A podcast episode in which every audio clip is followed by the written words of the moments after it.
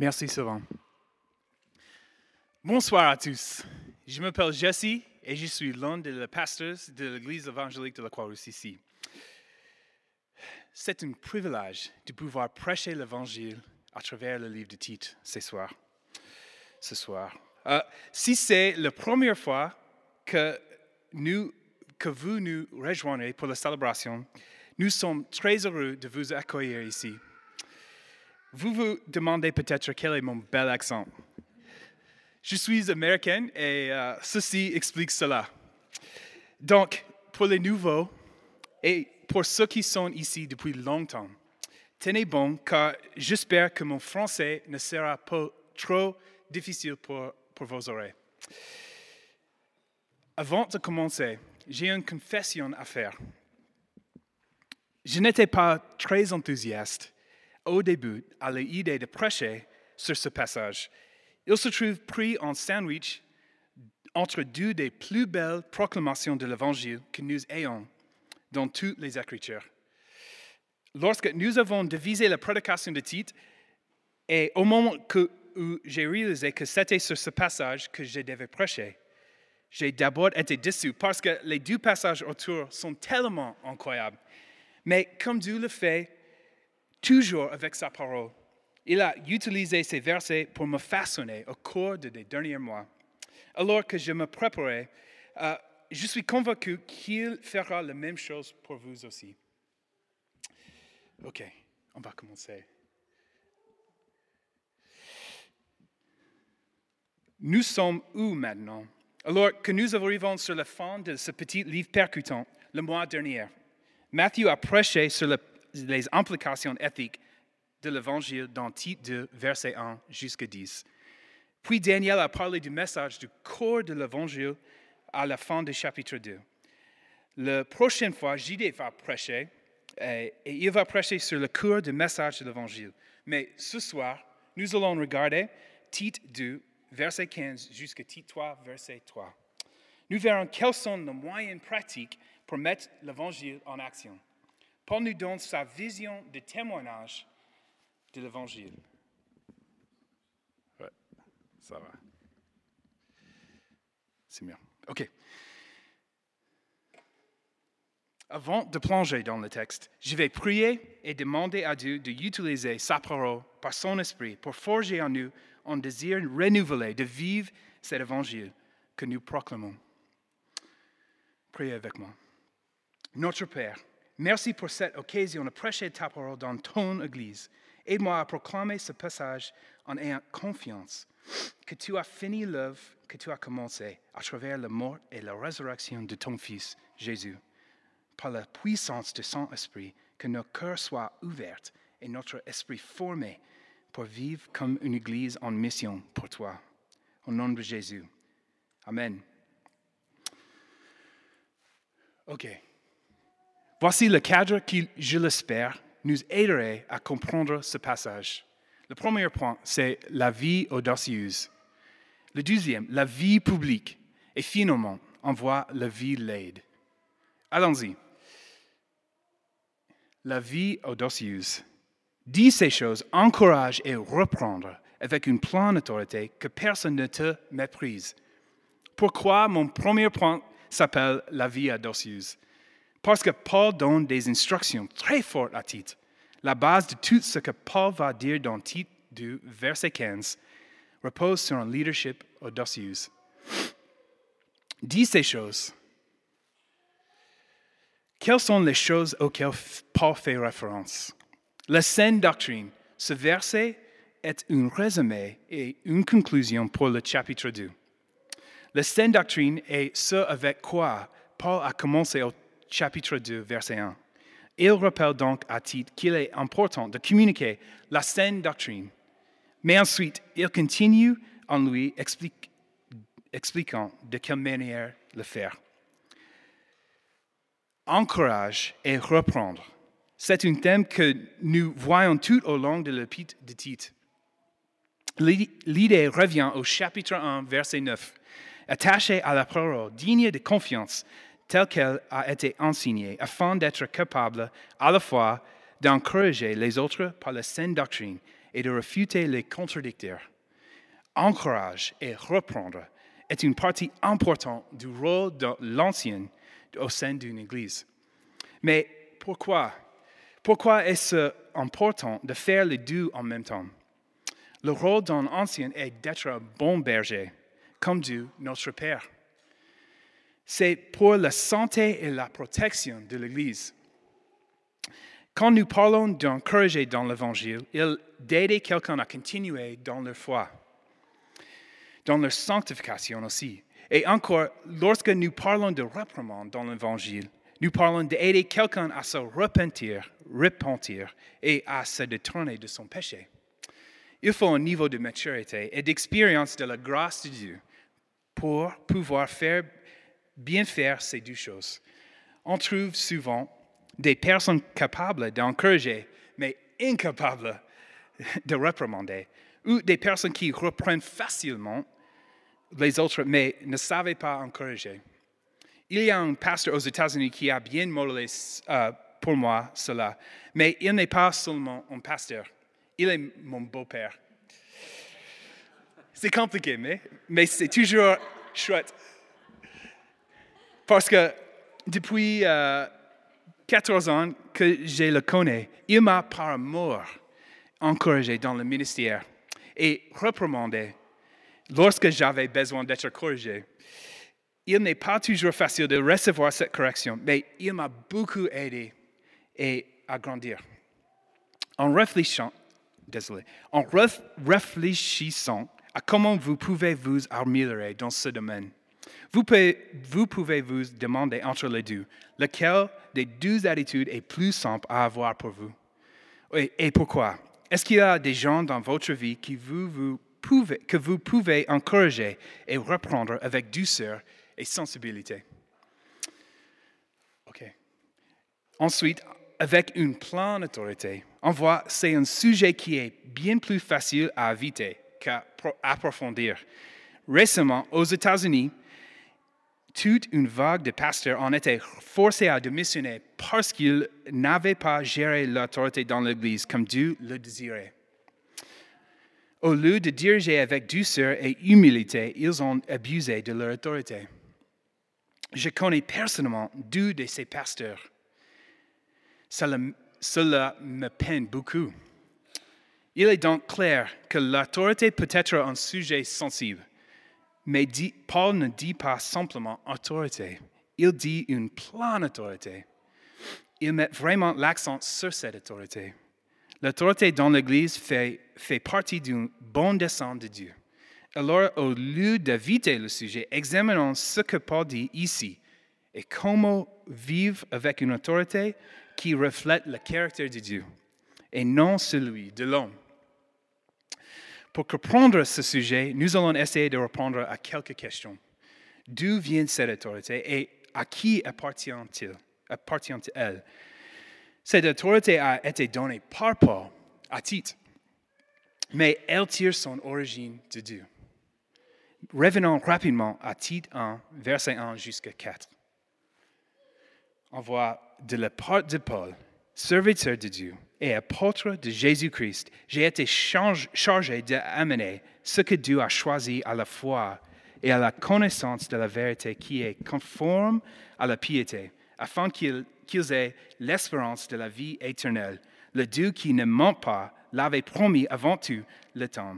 Et au moment voulu, il a révélé sa parole par la prédication qui m'a été confiée sur ordre de Dieu notre Sauveur, à titre mon véritable enfant, dans la foi qui nous est en commun, que la grâce, la compassion et la paix te soient données de la part de Dieu, le Père et du Seigneur Jésus-Christ, notre Sauveur.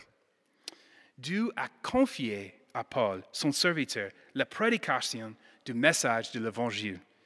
Et Paul a ensuite conféré cette autorité qu'il avait, qu'il avait reçue de Dieu. L'autorité de Tite trouve sa source en Dieu. Qu'est-ce que cela signifie? En premier, Tite pouvait diriger les chrétiens avec une pleine autorité parce qu'il avait le soutien de Dieu. Le plan d'autorité que Paul commande à Tite d'avoir ne vient pas de Tite lui-même. En deuxième moment, nous voyons que Tite ne devait pas mener seul. Ceci est un autre dessein de Dieu. L'Église est d'être conduite avec une plan d'autorité, mais avec une pluralité des anciens. Autorité de faire quoi exactement? Lorsque l'Église fonctionne de manière saine, les anciens exercent leur autorité avec confiance dans le rôle que Dieu a confié, mais avec humilité et amour. Et lorsque cela se produit, cela permet au corps de Christ de suivre leur exemple et d'obéir à ce message qui est, qui est la parole de Dieu.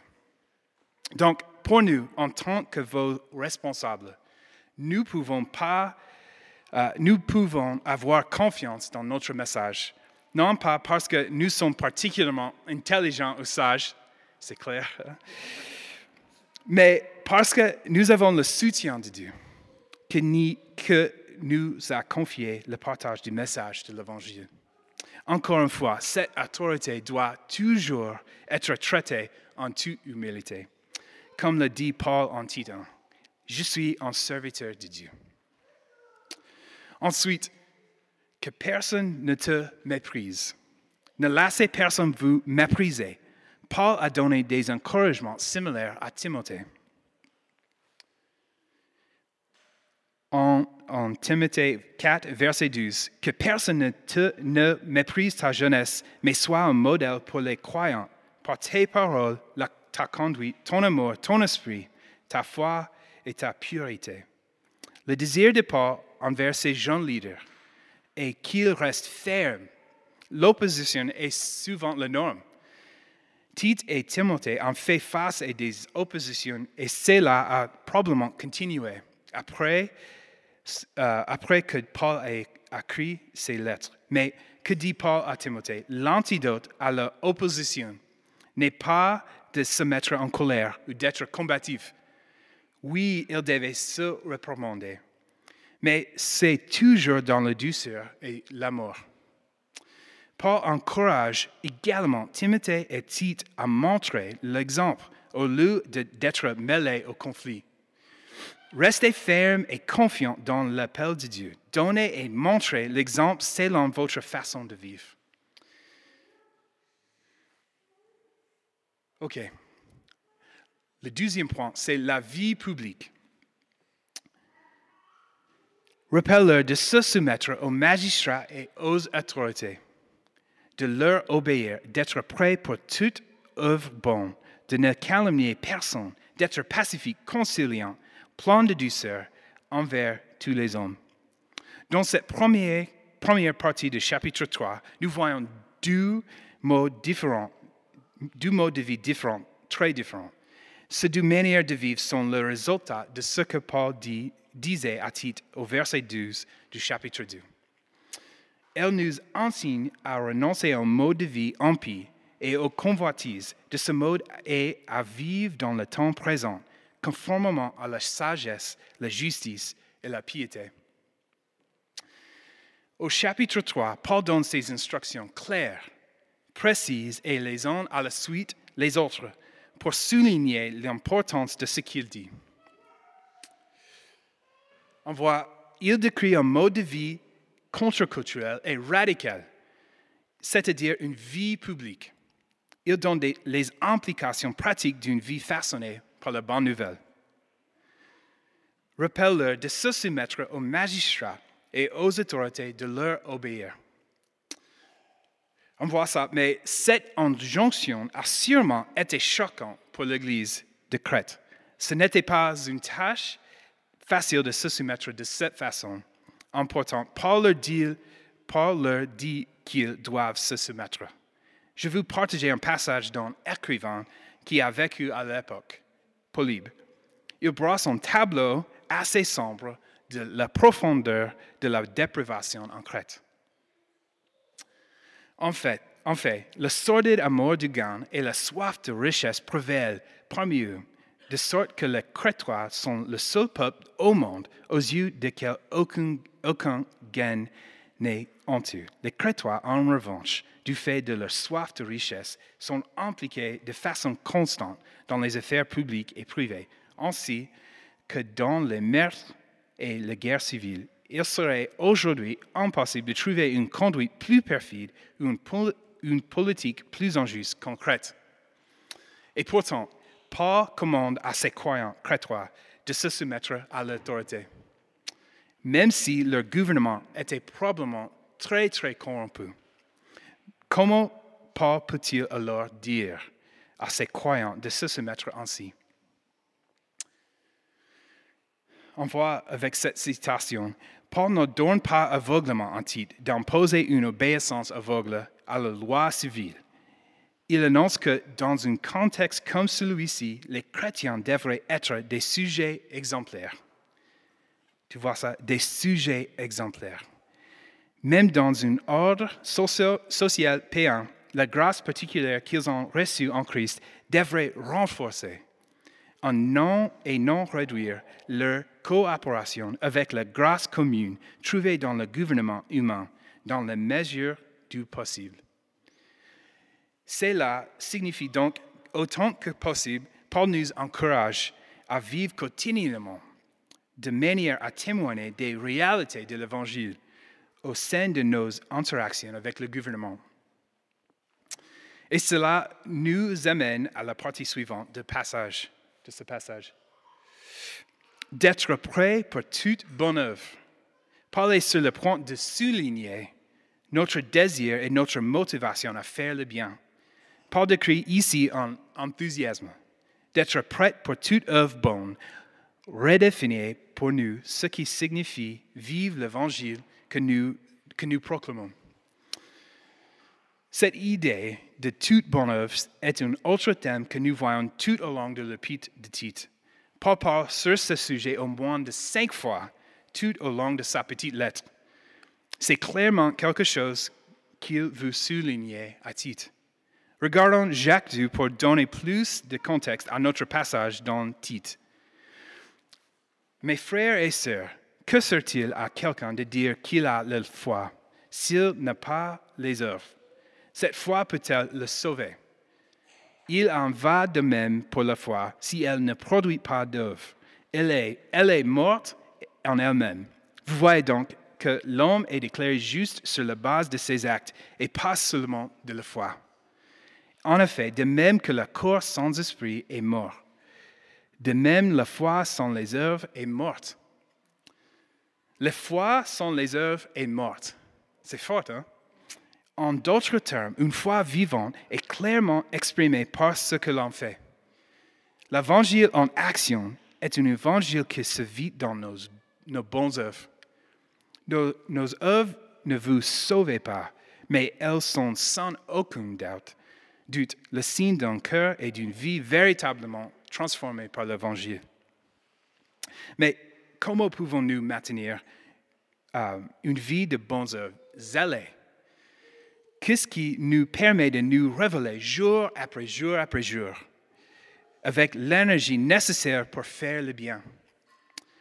Tite du verset 14 dit, Il s'est don- donné lui-même pour nous afin de nous racheter de toute faute et de se faire un peuple qui lui appartient, purifié et zélé pour des belles œuvres.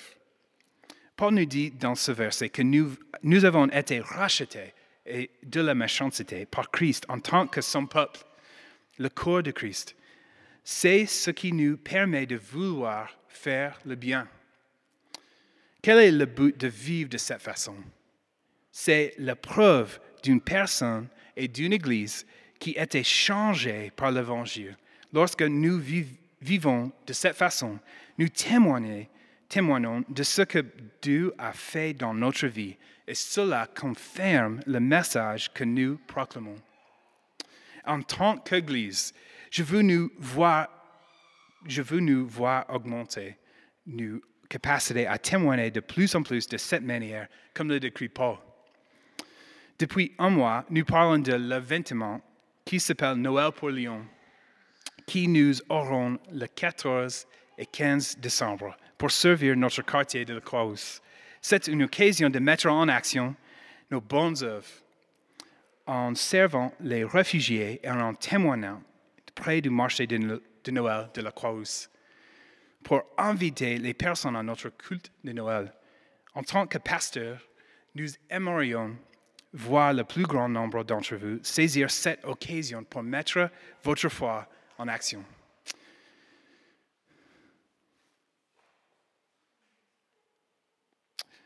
De ne, calomnier personne. Calomnie signifie le fait de faire une fausse déclaration verbale portant atteinte à la réputation d'une personne. Qui parmi nous est tenté de calomnier C'est moi. Mais j'imagine que ce n'est pas juste moi. Euh, par beaucoup, pour beaucoup d'entre nous, c'est un domaine extrêmement facile à faire et à justifier parce que nous pensons que ce n'est pas un très gros problème. Mais le calomnier peut être un péché subtil, mais il est destructeur et dangereux.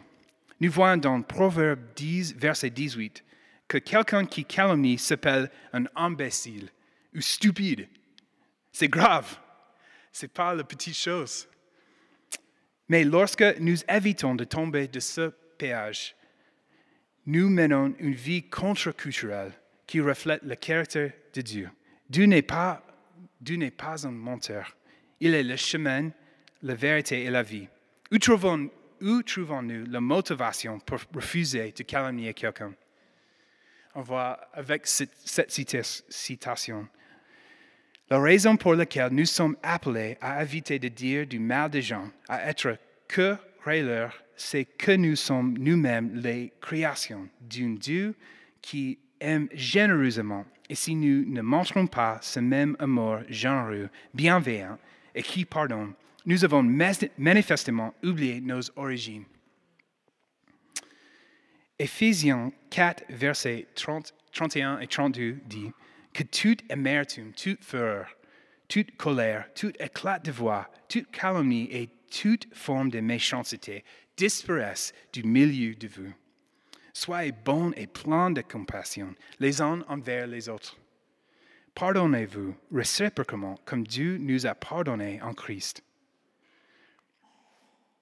L'amour généreux de Dieu suscite en nous un amour généreux envers les autres. Cela change nos perspectives et nos désirs.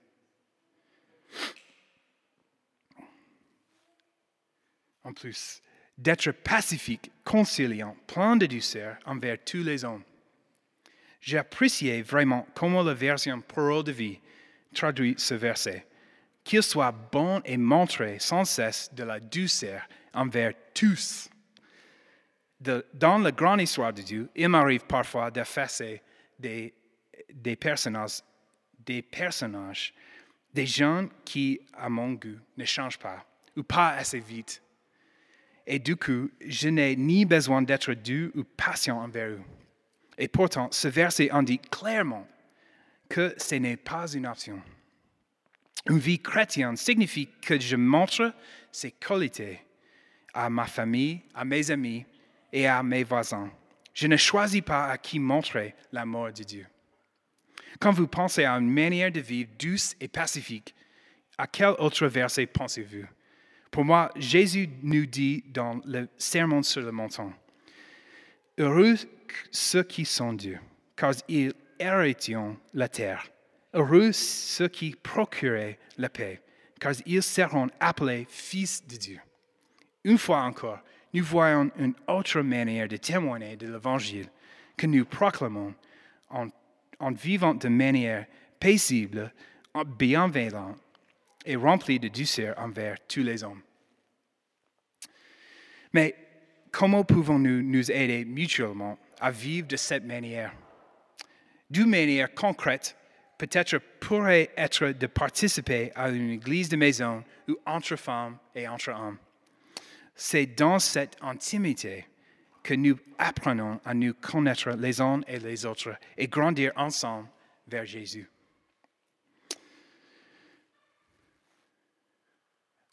Et avec le, dernier point, la vie l'aide. Et enfin, regardons le dernier verset de ce passage. Nous aussi, en effet, nous étions autrefois stupides, rebelles, aguerris, esclaves de toutes sortes de passions et de plaisirs. Nous vivons, vivions dans la méchanceté et dans l'envie. Nous étions odieux et nous nous détestions les uns les autres. Le premier mot que j'ai dans la tête lorsque je lis ce verset est laid.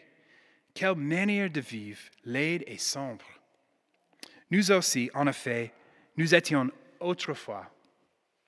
En époque pas rempli de mal, il décrit son propre état avant sa conversion. Il s'aligne également sur la culture crétoise, car c'est une façon de vivre que les croyants crétois connaissaient bien. Je vais vous lire ce défaut une fois de plus. Stupide, rebelle, aguerri, esclave de toutes sortes de passions et de plaisirs. La, la méchanceté, l'envie, nous étions odieux et nous nous détestions les uns les autres. Mais ce verset doit également être lu comme un avertissement. L'alignement de Paul sur la culture crétoise et la reconnaissance de ce qu'il était avant Christ constitue, constitue un moyen de lutter contre la réaction humaine typique qui consiste à rechercher la supériorité morale sur les autres.